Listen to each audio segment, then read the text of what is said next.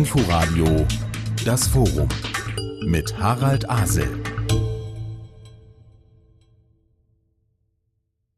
Neustart Tourismus, Fragezeichen, das Abenteuerurlaub 2021. Herzlich willkommen zum Forum im Inforadio vor einer Reisesaison, über deren Verlauf noch nicht ganz so viel gesagt werden kann. Bei mir sitzen Akteure der Branche, von denen ich gleich zu Beginn schlagartig wissen will, mit wie viel Optimismus, wie viel Sorge sie in dieses Urlaubsjahr blicken.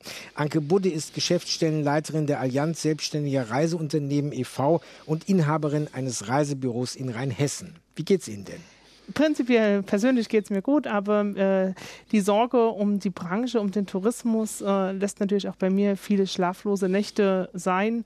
Wir blicken natürlich optimistisch nach vorne. Die Reiselust ist da. Die Leute wollen wieder reisen. Die Branche wird wieder stark werden und wir werden wieder viele Reiseträume erfüllen. Aber aktuell braucht es dafür halt noch äh, Öffnungsperspektiven, andere Strategien ähm, als Verbote zum Reisen. Wir brauchen äh, verlässliche Impfstrategien, Teststrategien, sodass Reisen halt wieder möglich sein wird. Aus Hamburg ist uns zugeschaltet Petra Thomas, die Geschäftsführerin des Forums Anders Reisen. Dieses Forum vertritt rund 130 kleine und mittelständische Reiseveranstalter, die nachhaltigen Tourismus praktizieren wollen. Wie geht's Ihnen? Ja, danke der Nachfrage, Herr Asel. Das, es, es geht uns gut ähm, und es gibt uns noch alle. Das ist natürlich ähm, nach einem Jahr der Krise gar nicht so selbstverständlich. Aber die, die nachhaltigen Veranstalter halten sich dank staatlicher Unterstützung und dank eigenen wirtschaftlichen, nachhaltigen Wirtschaftens auch in Krisenzeiten. Aber nach einem Jahr wird das Eis natürlich überall ein bisschen dünn. Ähm, wir hoffen auf die Perspektive für dieses Jahr, dass ein Teil der Reisen wieder möglich sein wird. Und dafür braucht es aber politischen Willen und auch Bereitschaft, dafür tatsächlich auch die Rahmenbedingungen zu setzen, sodass sowohl für die Urlaubsgäste als auch für alle die Menschen, die im Tourismus arbeiten, sich Perspektiven eröffnen und auch Planbarkeit machbar ist. Es gibt uns noch alle, aber wir müssen viel tun. Burkhard Kieker ist Geschäftsführer der Berlin Tourismus und Kongress GmbH. Wir sagen auch kurz Visit Berlin. Burkhard Kieker, Berlin auch eine gebeutelte Stadt in diesem Corona-Jahr? Ja, mit Sicherheit. Wir sind im Moment eigentlich, wir Berliner sind unter uns. Das ist auch ein äh, neues Gefühl. Äh, in der Regel haben wir so 300 bis 400.000 Gäste pro Tag in der Stadt. Gestern äh, war eine Bekannte hier, die war die einzige in dem Hotel, wo sie übernachtet hat. Das hatte uns 500 Zimmer. Das ist die Situation, die man hier beschreiben kann im Moment. Und in Berlin, wo es einer der wichtigsten Wirtschaftsfaktoren ist, ist es natürlich ein, ein herber Schlag ins Kontor. Viele Menschen bangen um ihre Existenz. Dennoch bin ich äh, optimistisch. Ähm, genauso wie der Frühling kommt, wird auch irgendwann die Pandemie zu Ende sein und dann wird Berlin ein äh, großes Comeback erleben. Im Moment äh, haben, planen 33 Prozent der reisefähigen Deutschen in den nächsten zwölf Monaten uns zu besuchen. Das könnten wir gar nicht bewältigen, wenn es wahr wird. In unserer Runde ist auch Hasso Spode, Leiter des Historischen Archivs zur Tourismusforschung an der Technischen Universität Berlin. Das müsste doch einen Tourismusforscher aufjauchzen lassen, dass mal nicht alles ist wie immer. Natürlich.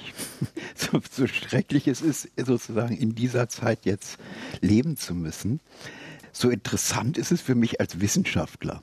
Ich bin ja Historiker und Soziologe und äh, ziehe ständig Parallelen, was eigentlich mal äh, äh, gewesen ist. Wie sind Menschen mit Pandemien umgegangen im 20. Jahrhundert vor allen Dingen? Und da stellt man also fest, dass das eine sehr, sehr eigenartige neue Konstellation ist, in der wir uns befinden als ich Schüler war, 69 war Woodstock. Da war fast eine halbe Million Menschen auf der Wiese und hat dann äh, Jimi Hendrix zugehört, ja. Und genau in der Zeit hatten wir die Hongkong-Grippe. Da fing das an. Das war eine Riesenpandemie. Da sind sehr viele Leute hier auch in Deutschland gestorben, etwa so viel wie bis jetzt an der Corona-Pandemie. Und da äh, frage ich mich, was hat sich da verändert in den Köpfen der Menschen, in, der, in den Werthaltungen? Man hat das damals so durchlaufen lassen. Na, wir warten mal, bis dann die Herdenimmunität erreicht ist. Und dann in der Tat war es ja auch so. Irgendwann war der Schrecken vorbei. Und da bin ich, äh, schließe ich mich den optimistischen Vorreden durchaus an. Auch äh, von der medizinhistorischen Sicht, irgendwann ist dieses Naturereignis, und es bleibt ein Naturereignis, eine Pandemie, läuft irgendwann aus. Und wir haben wirklich schon das Schlimmste hinter uns. Das lässt sich weltweit sehen. Die Sache ist auf dem Rückzug. Und ich hoffe dann, dass sich äh, auch die Wirtschaft und natürlich auch die Tourismuswirtschaft irgendwann wieder erholen kann. Und dann ist die interessante Frage auch an meine Gäste, wie sind sie vorbereitet für diesen Moment, wenn dann vieles von dem, was jetzt nicht geht, wieder geht. Aber wir diskutieren im Moment ja gerade sehr viel Schnelltests, die Selbsttests, den europäischen Impfpass. Wie nehmen Sie diese Diskussion jetzt selber wahr von Ihrem Blickwinkel aus Ihrer Arbeit heraus? Ist das jetzt im Moment der Strohhalm, an den wir uns klammern, oder ist es tatsächlich der Rettungsanker einer ganzen Branche, Anke Budde? Ich sehe es nicht als, ähm, dass wir uns daran klammern, sondern es gibt Sicherheit. Wir, äh, unsere Gäste brauchen die Sicherheit, aber auch wir als Branche brauchen die Sicherheit. Denn niemand möchte äh, verantwortlich sein, dass ein Gast krank aus dem Urlaub wiederkommt oder gar nicht aus dem Urlaub wiederkommt. Und ähm, unsere Branche ist sehr, sehr gut aufgestellt und das kann man sagen, dass sie weltweit gut aufgestellt ist mit hervorragenden Hygienekonzepten. Ich habe mich hier auch in den letzten Monaten immer wieder im Ausland selber davon überzeugt. Ähm, aber auch hier in Deutschland sind wir sehr gut aufgestellt. Und ähm, ich denke, dass ein äh, Ferienhausurlaub an der Ostsee oder irgendwo am Strand von Mallorca nicht gefährlicher sein kann, als zum Beispiel hier in Berlin äh, in einer Wohnsiedlung zu wohnen. Aber wie die Petra Thomas von auch schon gesagt hat, wir brauchen natürlich weitere verlässliche Öffnungsstrategien, um eben diese Sicherheit auch zu geben und auch die Sicherheit äh, den Gästen zu geben, damit sie sich wohlfühlen beim Reisen. Und dazu kann unter Umständen auch ein Impfpass gehören. Petra Thomas, wie ist das, wenn man Organisationen vertritt, die natürlich an vielen Stellen in der Welt ziemlich spezielle Angebote machen? Wie sehr verzweifeln Sie sozusagen an ganz unterschiedlichen Regelungen? Wie ist das, wenn Sie quasi mit diesen Ihren Organisationen in die ganze Welt schauen? Die Situation in der Welt ist, ist, ist, äh, ist ähnlich vom Pandemiestatus. Das heißt, in dem einen Land mal mehr und mal weniger in unterschiedlichen Wellenphasen. Das, was das Auswärtige Amt uns im Moment an Unterstützung bietet und vor allen Dingen auch in den letzten Monaten geboten hat, war eher dürftig, wenn ich ehrlich bin. Also es gibt eigentlich pauschale Reisewarnungen. Es gibt jetzt zwar Abstufungen, aber die werden kaum genutzt. Das ist weder für den Reisegast eine Orientierung, sich wirklich genau darauf einzustellen, warum und aus welchen Gründen wird vor welchem Land gewarnt. Und zugleich macht es natürlich auch diese täglichen Veränderungen macht es unglaublich schwer, auch für die Branche zu planen. Also wir brauchen da tatsächlich bessere Maßstäbe, einheitlichere und transparentere Kommunikation von Seiten des Auswärtigen Amtes, damit die Reisebranche und die Reisegäste unterstützt werden. Und das eben auch in den Zielgebieten. Denn wir haben mit dem Reisen eine unglaublich hohe Verantwortung, das Virus auch nicht wieder neu in Regionen einzutragen. Von daher ist es genauso wichtig, wie wir jetzt denken, dass wir inreisen können, heißt eben auch, äh, darauf zu achten, dass wir mit den Hygieneschutzmaßnahmen auch alle Kolleginnen und alle Bewohnerinnen der jeweiligen Länder mitdenken und eben mitschützen. Weil ja auch diese unterschiedlichen Regionen ja auch unterschiedlich aufgestellt sind, was äh, das Gesundheitswesen angeht. Nun sind Bukat Kika natürlich die großen Metropolen, mit ähnlichen Problemen äh, befasst. Also wenn ich mich an, an den Berlin-Tourismus von vor zwei Jahren erinnere, wir Berlinerinnen und Berliner haben immer darüber gejammert, oh, große Festivitäten an irgendeiner Brücke.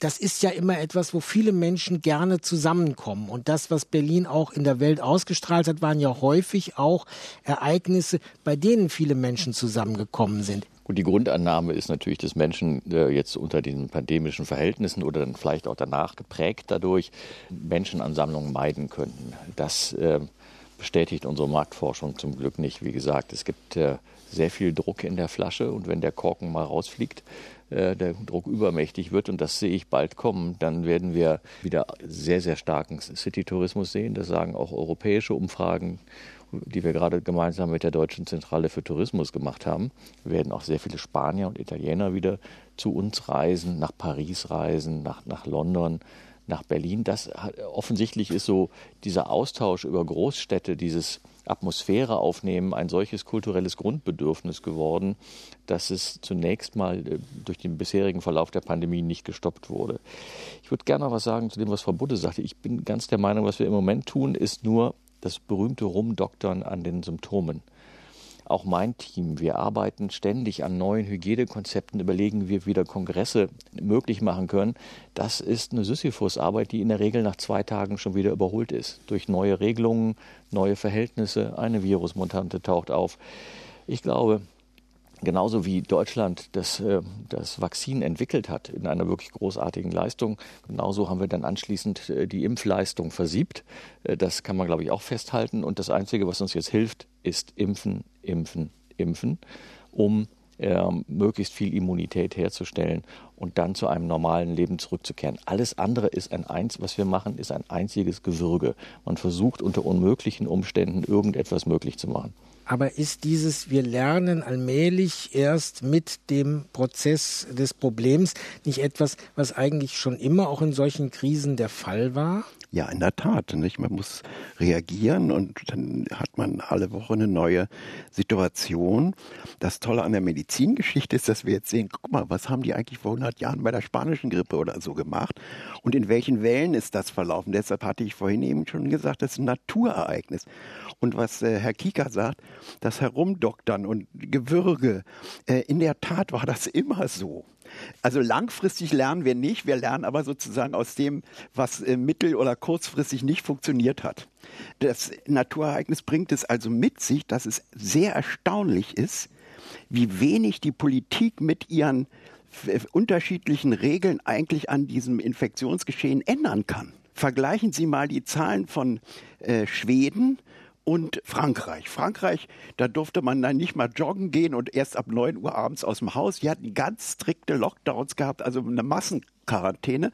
Schweden hat die Sachen offen gehalten. Da haben alle geschimpft, oh, und furchtbar. Wenn man jetzt die Todesfälle auf 100.000 oder eine Million Einwohner standardisiert, liegen beide Länder gleich auf. Und das finde ich sehr erstaunlich. Dafür habe ich noch keine Erklärung. Aber ich stelle einfach nur erstmal fest, dass das, was die Politik macht, erstaunlich wenig bewirkt und dass wir uns vielleicht Ding, äh, über Dinge manchmal einen Kopf jetzt machen, die, wo man dann hinterher, da bin ich als Historiker sozusagen immer super schlau, ich kann ja hinterher sagen, das war falsch, das war richtig. Wo ich mal, also im Abstand von zehn Jahren oder fünf, wird man sehen, nein, um Gottes Willen, wir haben die Wirtschaft abgewürgt, das bewirkt wieder zig Hungertote in irgendeiner anderen Ecke der Welt. Die Komplexität des Geschehens ist so hoch, dass es auch unvermeidlich ist, dass man Fehler macht jetzt. Ich denke aber, wir können, wie gesagt, etwas gelassener mit der Sache umgehen, weil diese größte Welle ist immer die mittlere gewesen und die haben wir langsam hinter uns am äh, Jahresende oder wann kommt noch mal eine dritte, aber die wird nicht mehr so schlimm werden. Und dann sind möglicherweise auch diese Hygienekonzepte dann hinfällig, weil Herdenimmunität kriegt man ja nicht nur durch Impfen sondern äh, Schweden ist ein schönes Beispiel, dass man die auch durch Ansteckung bekommt. Wenn wir uns mhm. natürlich äh, anschauen, äh, wie manche Krankheitsverläufe sind, dann möchte ich eigentlich nicht angesteckt werden. Was ich daran interessant finde, und darüber sollten wir, glaube ich, gleich noch mal ein bisschen intensiver sprechen, ist die Frage Gelassenheit. Wie gelassen nehmen Sie, Petra Thomas, Anke Budde, eigentlich Ihre Kundinnen und Kunden wahr? Gehen die mit dieser Situation ruhig um, nachdem Sie im letzten Jahr gemerkt haben, ja, ich werfe mal meine Pläne über den Haufen? Oder ist da doch auch Nervosität, ist da große Unsicherheit? Ähm, also ich kann es aus Sicht unserer Kunden sagen, sie gehen verständlich damit um. Ja, wir sitzen alle auf gepackten Koffern und möchten am liebsten sofort wieder los. Ähm, aber jeder hat Verständnis dafür, dass es halt im Augenblick nicht geht. Ähm, es war durch die Reisebüros und ähm, durch die Reiseberater schon auch äh, gerade in den ersten Monaten eine sehr gute Ansprache gewesen, ähm, dass die Kunden erstmal einen Ansprechpartner hatten, der vielleicht auch getröstet hat, weil der äh, Traumurlaub ins Wasser gefallen ist, die Geburtstagsreise, die äh, Flitterwochen, was auch immer. Ähm, wir haben viel psychologisch hier auch wirklich äh, unterstützt bei den Gästen, haben getröstet, haben beraten, wir haben viel beraten, haben umgebucht ähm, und haben uns haben die Kunden aufgefangen. Das war in dieser Situation, glaube ich, sehr, sehr wichtig gewesen, auch für die Kunden. Und ähm, jetzt haben wir einfach alle gemeinsam das Ziel vor Augen, wir wollen wieder reisen. Und für dieses Ziel arbeiten wir gemeinsam.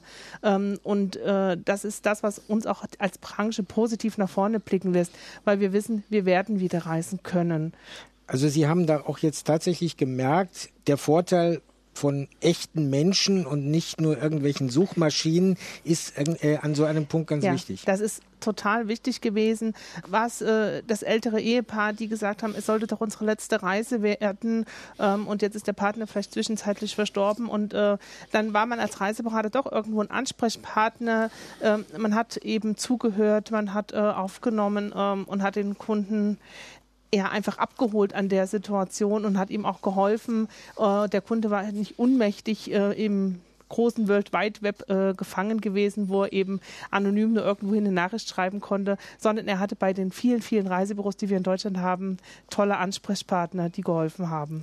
Das Forum im Inforadio, wir sprechen wieder über das Reisen. Wir müssen es ja nicht mit dem französischen Philosophen Blaise Pascal aus dem 17. Jahrhundert halten, der meinte, das ganze Unglück der Menschen rührt aus dem einzigen Umstand, nämlich, dass sie nicht ruhig in ihrem Zimmer bleiben können. Damit ist er quasi zum Starphilosophen des Corona-Lockdowns geworden und zum Schrecken der Reisebranche hier diskutieren über das Reisen 2021. Anke Budde von der Allianz Selbstständiger Reiseunternehmen, Petra Thomas vom Forum Anders Reisen, Burkhard Kieker Visit Berlin und der Tourismushistoriker Hasso Spode. Ich habe das mal so schnell gesagt. Petra Thomas, 130 Unternehmen beim Forum Anders Reisen. Wer macht da eigentlich mit? Wie unterschiedlich sind denn diese einzelnen Anbieter? Die einzelnen Anbieter sind tatsächlich sehr, sehr unterschiedlich. Also die Reisen bilden die ganze Vielfalt der Urlaubsmöglichkeiten weltweit ab, von dem Kanufahrtenanbieter durch den Spreewald über Fahrten nach Namibia Familienurlaub in Südeuropa, zum Beispiel auf griechischen Inseln oder eben auch Aktivreisen in die Berge. Also das ganze Spektrum an Reisen ist dort abgebildet. Was die Mitglieder tatsächlich eint, und das ist bei aller Heterogenität ja umso erstaunlicher, ist das gemeinsame Verständnis davon, wie die Reisen gestaltet werden. Also darauf zu achten, wie wähle ich die Anreise aus, worauf achte ich bei Unterkünften, mit welchen Partnerinnen und Partnern arbeite ich vor Ort zusammen, welche Aktivitäten sind dabei. Es geht immer dabei, darum, sich an den Menschen an den Gästen, aber ebenso auch an den Menschen in der Zieldestination und an der Umwelt zu orientieren. Und dafür gibt es ein großes gemeinsames Verständnis bei all der Vielfalt.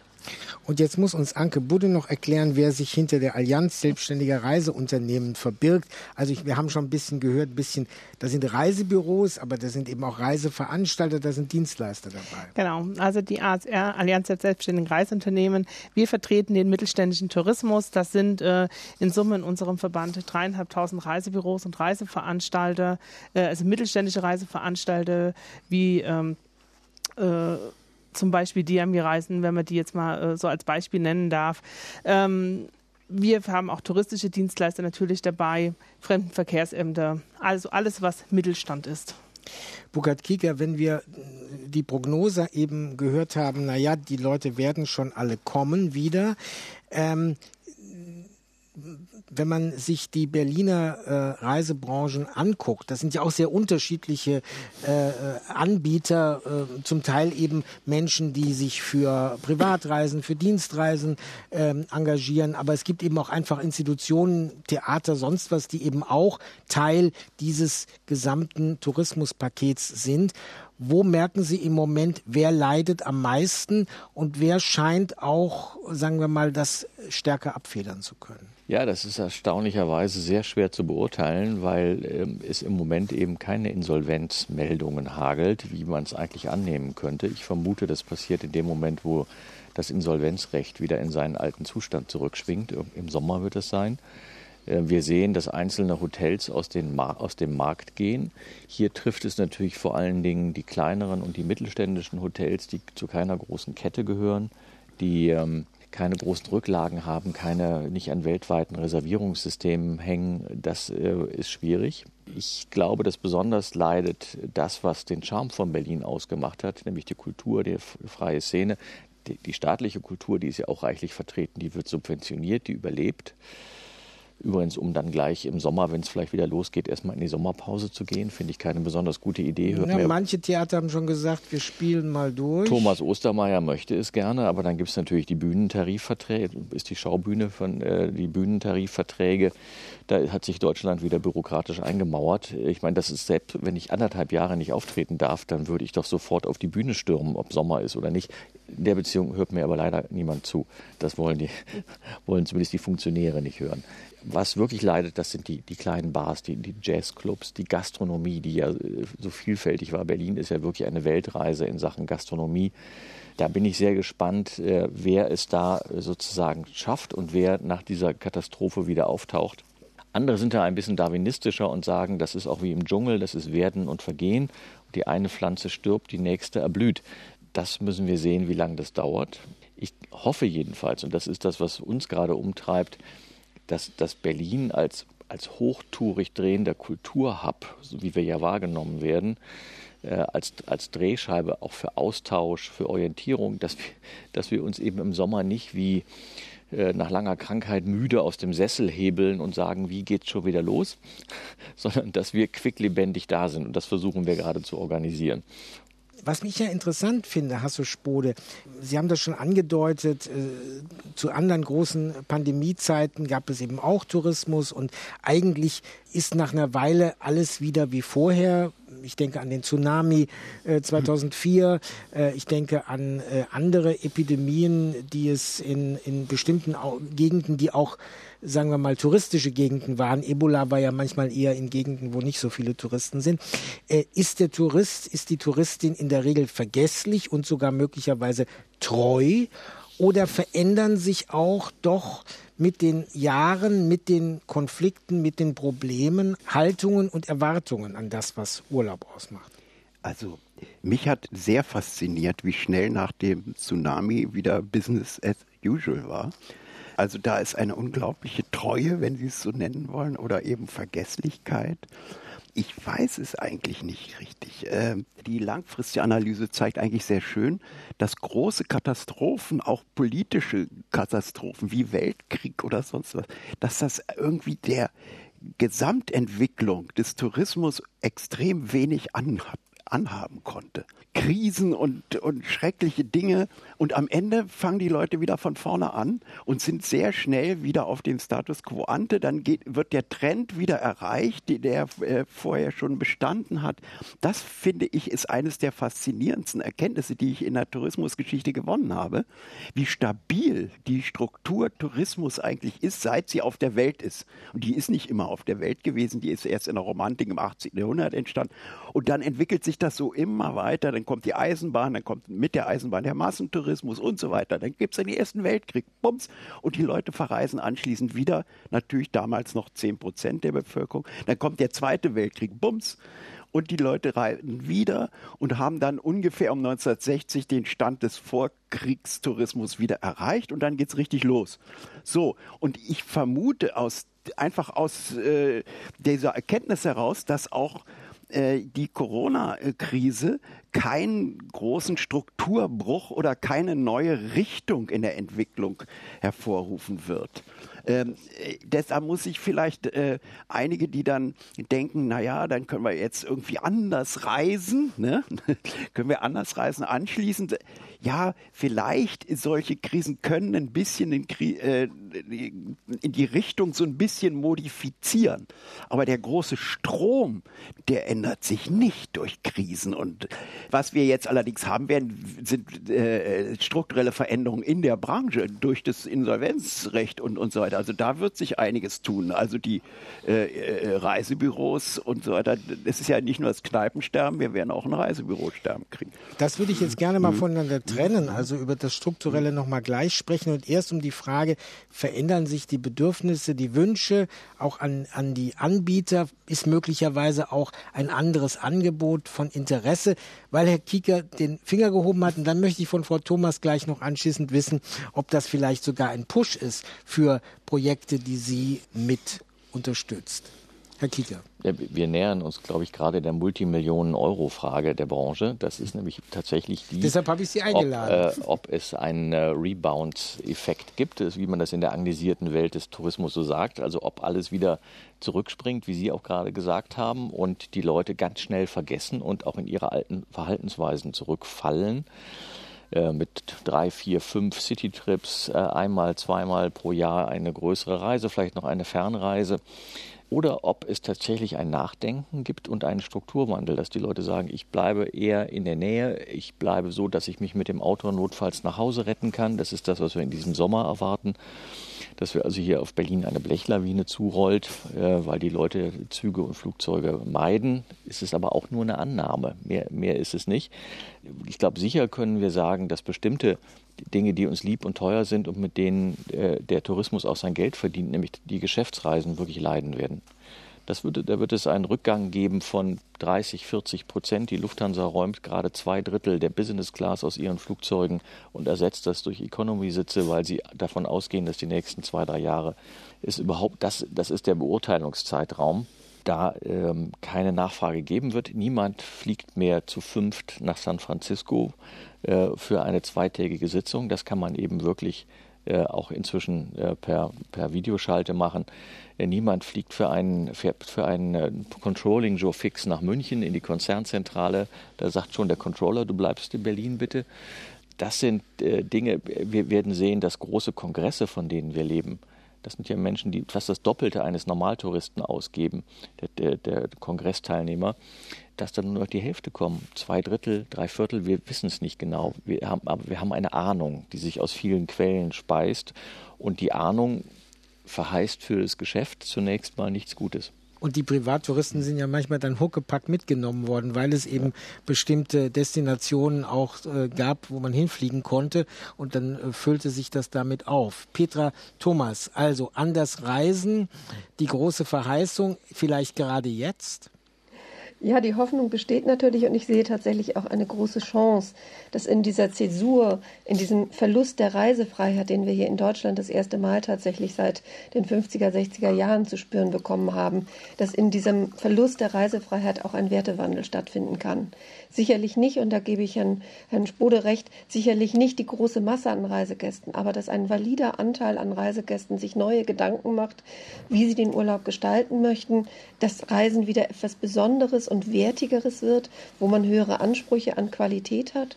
Und wir haben auch vor der Pandemie ja schon Trends gehabt, die in diese Richtung weisen. Und wenn wir also sagen, man schließt an etwas an, dann wäre meine positive Hoffnung, dass es eben an die vorher bestehenden Trends anschließt, dass der Inlandstourismus an Bedeutung äh, äh gewinnt.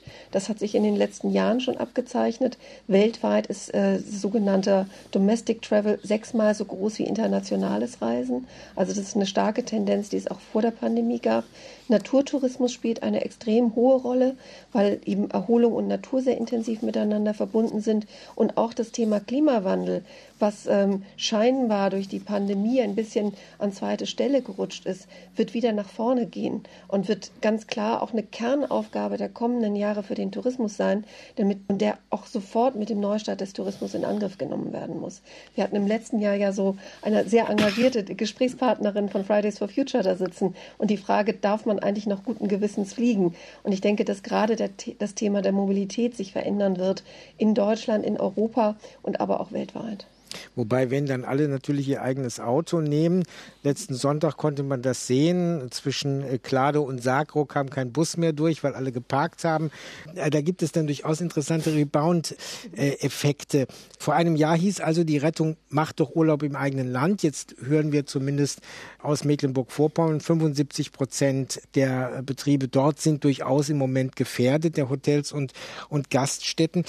Anke Budde, Sie sind ja auch im Incoming-Tourismus für Ihre Region tätig. Wir sollten mal kurz sagen, im schönen Rheinhessen nahe, also nahe Gebiet, also das ist schon nicht mehr Rheinhessen, genau, nahe Gebiet. Ähm, äh, Sie haben Ihren Sitz in Bretzenheim, wer das schnell mal googeln will.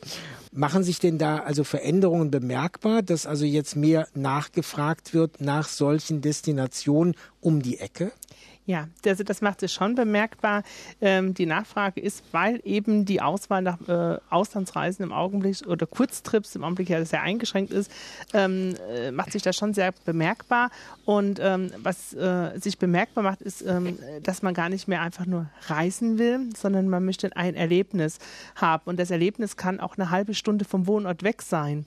Ähm, es geht um das Besondere, was man erfahren möchte beim Reisen äh, sei es jetzt äh, zum Beispiel bei uns im wunderschönen Naheland, äh, eine sehr schöne Weinbauregion, dass man übernachten kann äh, im äh, Schlafwagen mitten in den Weinbergen, einem überdimensionierten Weinfass, ähm, dass man äh, den Weg der Hildegard von Bingen läuft, ähm, von, von Bingen nach Ida Oberstein, ein wunderschöner Pilgerwanderweg.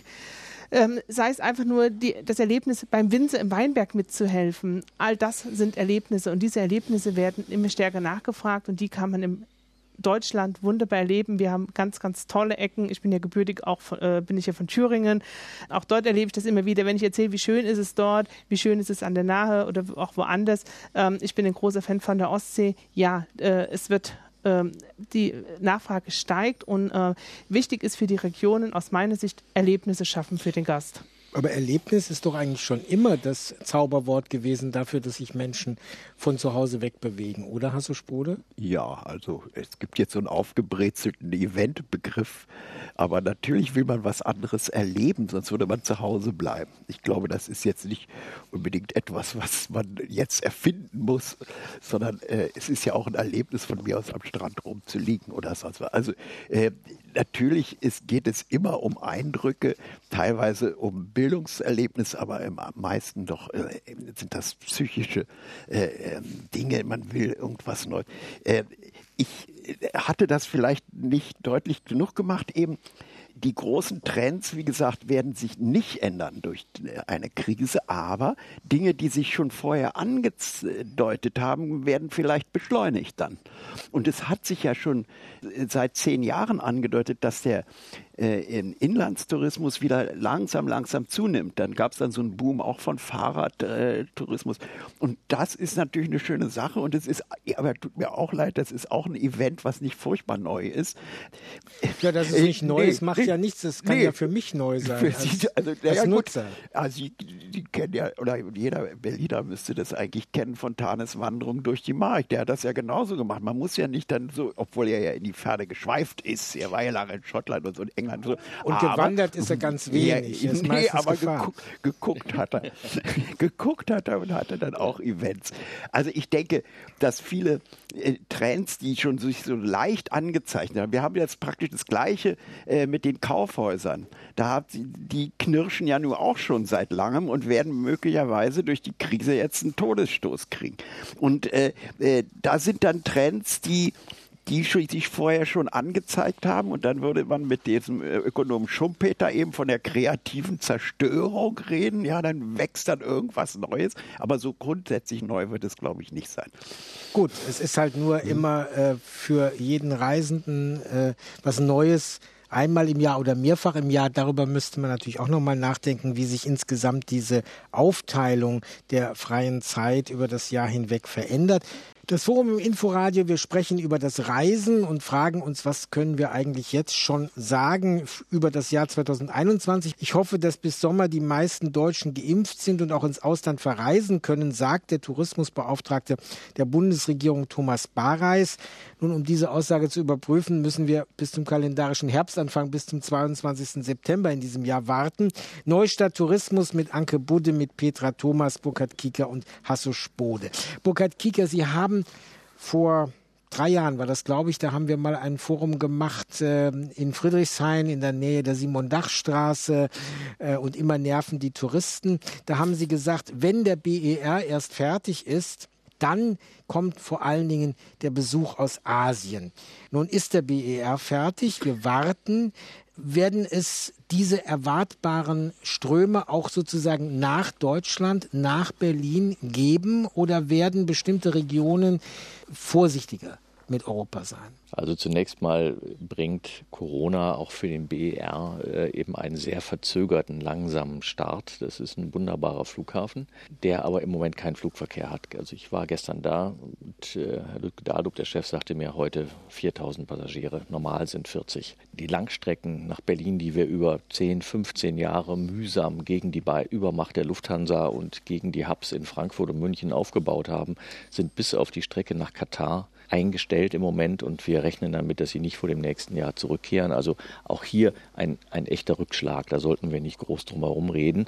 Der BER hat einen Riesenvorteil, nämlich den der Intermodalität. Das heißt, Sie können ganz einfach vom Flugzeug auf den Zug und umgekehrt umsteigen. Äh, das geht sonst so, nur in Frankfurt so. Das äh, wird ein Riesenvorteil für Berlin sein. Er wird nur sich zwei bis drei Jahre später auswirken als ursprünglich prognostiziert. Wir wissen, dass es ein sehr, sehr großes Interesse in, in Asien gibt, vorausgesetzt es gibt Direktflüge.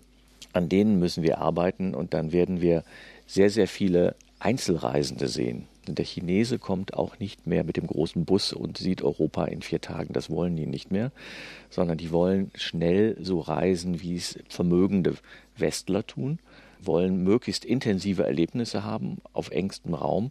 Dazu gehört auch eine Porsche-Fahrt auf, auf der Autobahn.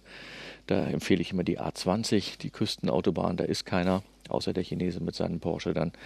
Und der äh, hat dann und, eben dort äh, auch keine äh, Begrenzung der Kilometer. Das ist der, das ist der, das ist der Kribbel ist jetzt nicht die Art von nachhaltigem Tourismus, die mir vorschwebt, fiel mir nur gerade so ein, was danach gefragt ist.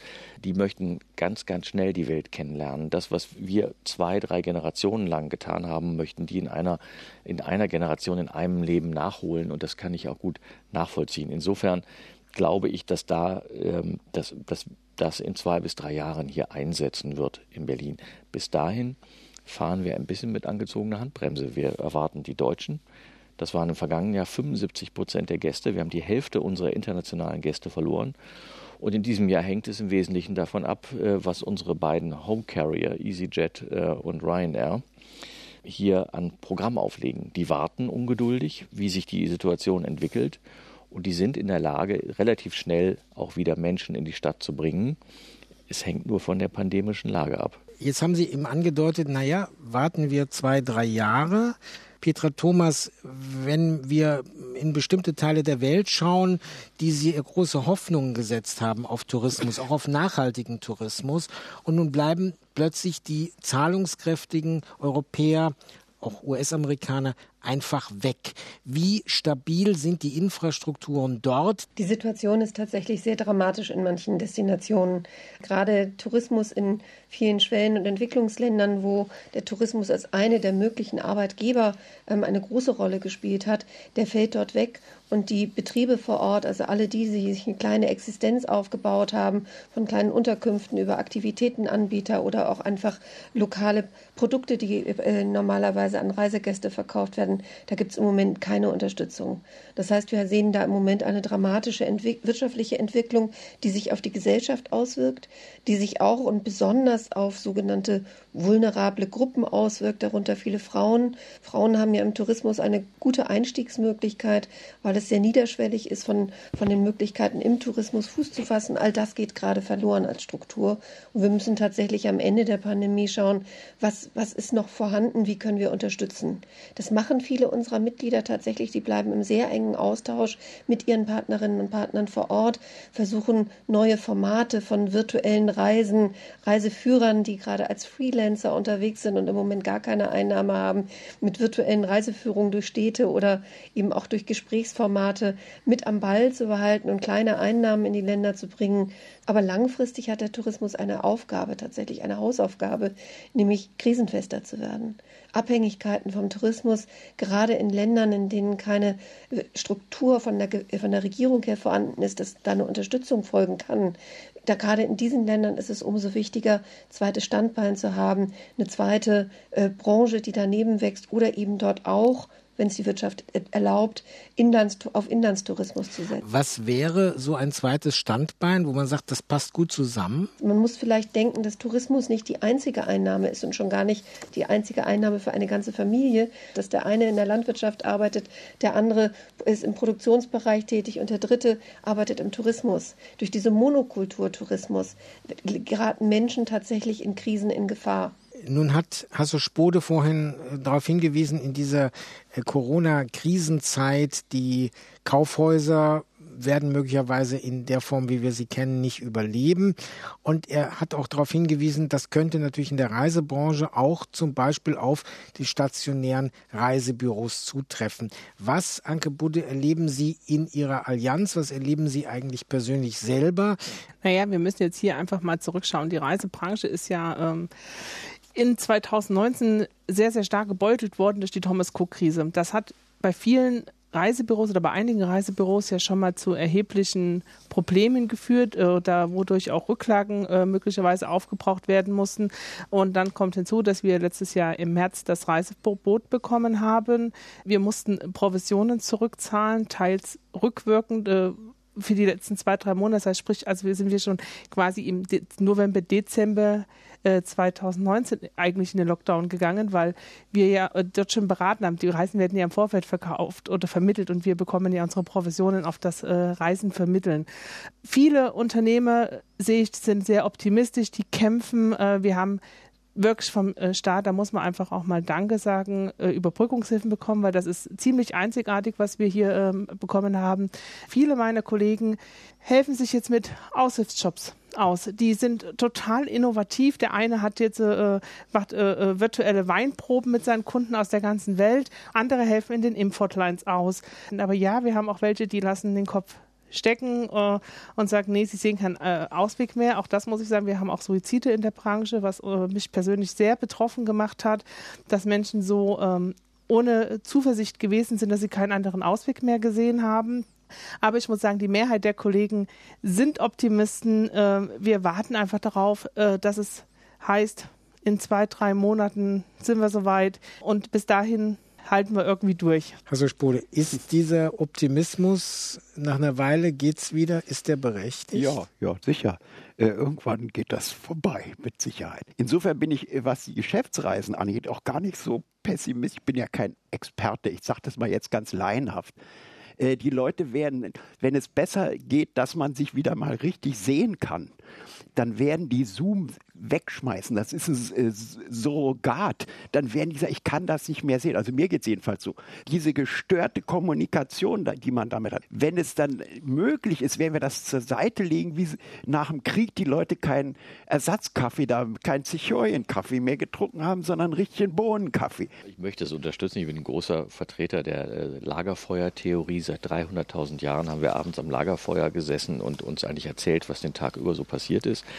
Ähm, das kriegen wir auch aus unserer DNA so schnell nicht raus. Und ich glaube, dass zum Beispiel Geschäftsabschlüsse mit Sicherheit nicht virtuell gemacht werden, sondern da möchte man wissen, mit wem man sich da bindet in den nächsten Zeiten. Ist wie gesagt ein Drittel halte ich für gefährdet. Zwei Drittel werden stattfinden und sobald sich die Tür ein Spalt öffnet im Tourismus, werden alle hindurchströmen. Nicht mit der nach der Ankündigung von von Boris Johnson, dass wieder gereist werden darf, äh, sind an dem Tag die Buchungen von EasyJet um 337 Prozent hochgegangen.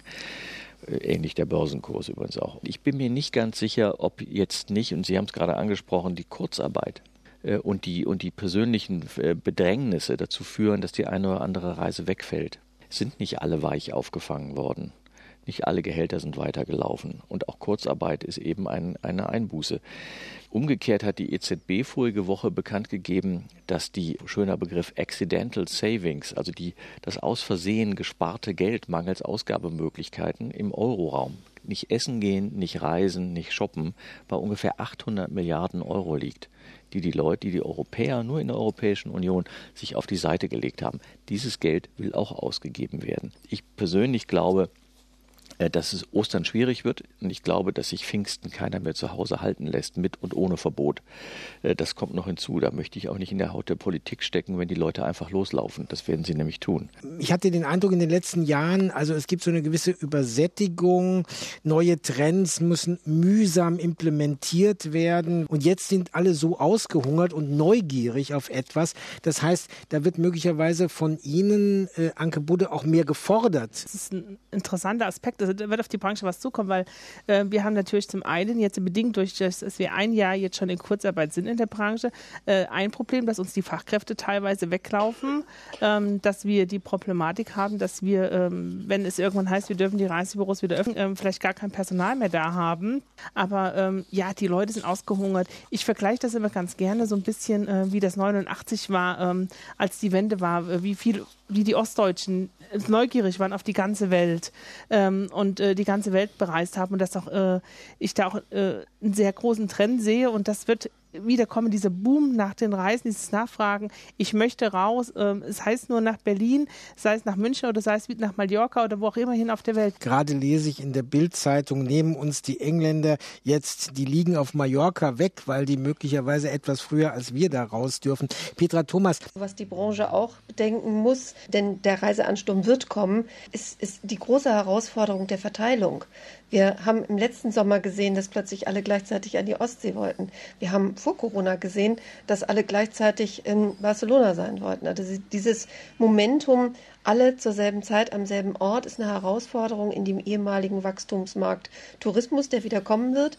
Und da geht es vor allen Dingen um kluge Besucherlenkungssysteme. Zu schauen, wie viele Gäste können wir gleichzeitig am Ort zulassen und Instrumente und aber auch Lenkungsmotive entwickeln müssen, wie das dann für alle noch schön sein kann. Dass der Overtourismus ein wichtiges Thema ist, das haben wir ja vor Corona schon gewusst. Und Burkhard Kieker, wir haben zwar genossen, dass wir jetzt unter den Linden auch mal äh, als Berlinerinnen und Berliner in der Mehrheit waren oder auch am Kollwitzplatz wobei Berlinerinnen und Berliner auch die sind, die in den letzten Jahren und Jahrzehnten hierher gezogen sind aus aller Welt. Und es gab immer auch schon vorher diese Überlegungen zu sagen, schaut mal, Berlin ist viel größer als bestimmte kleine wenige Orte. Einer der positiven Effekte war natürlich, dass von Overtourism keine Rede mehr ist, äh, sondern im Gegenteil alle gemerkt haben, wie schmerzhaft Undertourism ist. Ja, wenn zu wenig da sind, weil es uns einfach den Boden unter den Füßen wegzieht, was die Existenz angeht. Also da gab es auch einen, einen großen, großen Lerneffekt. Ich glaube, dass wir schon im vergangenen Jahr ganz gut durch den Sommer gekommen sind, weil wir den, insbesondere den deutschsprachigen Ländern gesagt haben, Berlin ist auch grün und blau. Das heißt, wir haben sehr, sehr viel Wald. Ich weiß noch, wir hatten eine Werbung, wo jemand mit einem Rucksack auf dem Rücken im Dschungel verschwand. Der Dschungel war aber der Grunewald. Die Leute entdecken das und ich glaube, das wird einer der großen Trends sein und bleiben, dass man Natur, Wasser und das städtische Erlebnis, das Kulturerlebnis miteinander kombiniert. Darauf werden wir, werden wir auch setzen und das führt um zu Ihrer Frage zu kommen, automatisch zu einer Entzerrung. Wir sind auch gerade dabei, gemeinsam mit Brandenburg Programme aufzulegen und zu sagen, tagsüber in der Museumsinsel, nächster Tag Spreewald. Alles möglich. Hasso Spode, was sammelt eigentlich ein Tourismusarchiv aus der Corona-Zeit, wo doch schon alle, alle Regionalmuseen alles greifen, was im Moment ist? Ich glaube, man muss einfach da auf die, ja, die Orientierungslosigkeit dokumentieren, in die wir hineingestolpert sind und gucken, welche Lösungswege da möglich sind. Nicht? Wir sammeln insbesondere jetzt die Fachzeitschriften dazu, wie, wie die Dinge da diskutiert werden. Es wird eine sehr interessante Phase sein, eben für mich als jemand, der eben als Einziger in der Runde kein Praktiker ist und dann äh, die Dinge sozusagen von außen betrachtet und vor allen Dingen äh, rückwirkend als Prophet betrachtet. Dann äh, äh denke ich, haben wir jetzt hier eine wunderbare Zeit für, für, für solche Archive, äh, mal zu sehen, wie sind wir mit der Krise umgegangen Umgang und vielleicht kann man in 30 Jahren dann tatsächlich was daraus lernen. Was hat man eigentlich damals falsch oder richtig gemacht? Petra Thomas, Anke Budde, zum Schluss. Helfen Sie mir jetzt. Was raten Sie denn? Noch warten mit dem äh, Buchen oder lieber bereit sein, doch immer mal wieder neu buchen, zurückbuchen? Also unbedingt jetzt schon planen, weil wir werden sehen, dass, dass dann auch die schönsten Angebote schnell weg sein werden, wenn, wenn man jetzt so lange zögert, weil natürlich jetzt alle möglichst, möglichst viel Zeit investieren, um sich das Schönstmögliche zurechtzulegen. Also ich würde auf jeden Fall empfehlen, jetzt zu planen. Es gibt viele Veranstalter, die auch ein Stück weit entgegenkommen mit Stornogebühren, sodass man eine Flexibilisierung hat, aber da einfach auch zu schauen, dass man mit dem Veranstalter gemeinsam seine Urlaubsplanung jetzt auf den Weg bringt, um dann eben auch in Ruhe sich vorfreuen zu können. Agebude nickt. Genau, ich nicke, ich schließe mich da an. Es ist ein Blick in die Glaskugel. Keiner weiß, äh, wie die Situation im Sommer sein wird, aber man sollte die Reise jetzt planen, damit man eben weiß, was möchte man machen. Man sollte einen Plan B in der Tasche haben, falls das eine Urlaubsziel nicht klappt. Und dann, wenn es losgeht, ab ins Reisebüro und die Reise gebucht. Da ich ja vorhin den Lockdown-Philosophen des 17. Jahrhunderts erwähnt habe, Blaise Pascal, Sie erinnern sich, das ganze Unglück der Menschen rührt aus dem einzigen Umstand, dass sie nicht ruhig in einem Zimmer bleiben können. Da hat schon während des ersten Lockdowns die Tageszeitung Die Welt aufmerksam gemacht, dass von ihm auch sehr wohl ein zweites Fragment in den Gedanken zu finden ist, das vielleicht besser passt. Die Stoiker sagen, haltet Einkehr in euch selbst, dort werdet ihr eure Ruhe finden. Und das ist nicht wahr. Die anderen sagen, geht nach draußen und sucht das Glück. Und das ist nicht wahr, die Krankheiten kommen. Also, wenn wir die Wahl haben, dann machen wir das, was uns am nächsten liegt. Reisen, zu Hause bleiben, auf jeden Fall Erlebnisse suchen. Das war das Forum im Inforadio zum Thema Reisen 2021 mit Burkhard Kieker von Visit Berlin, Petra Thomas vom Forum Anders Reisen, dem Tourismushistoriker Hasso Spode und Anke Budde von der Allianz Selbstständiger Reiseunternehmen. Wo auch immer Sie sich in diesem Jahr im Raum bewegen, verbinden Sie Vorsicht mit dem Angenehmen. Danke für die Aufmerksamkeit. Inforadio Podcast.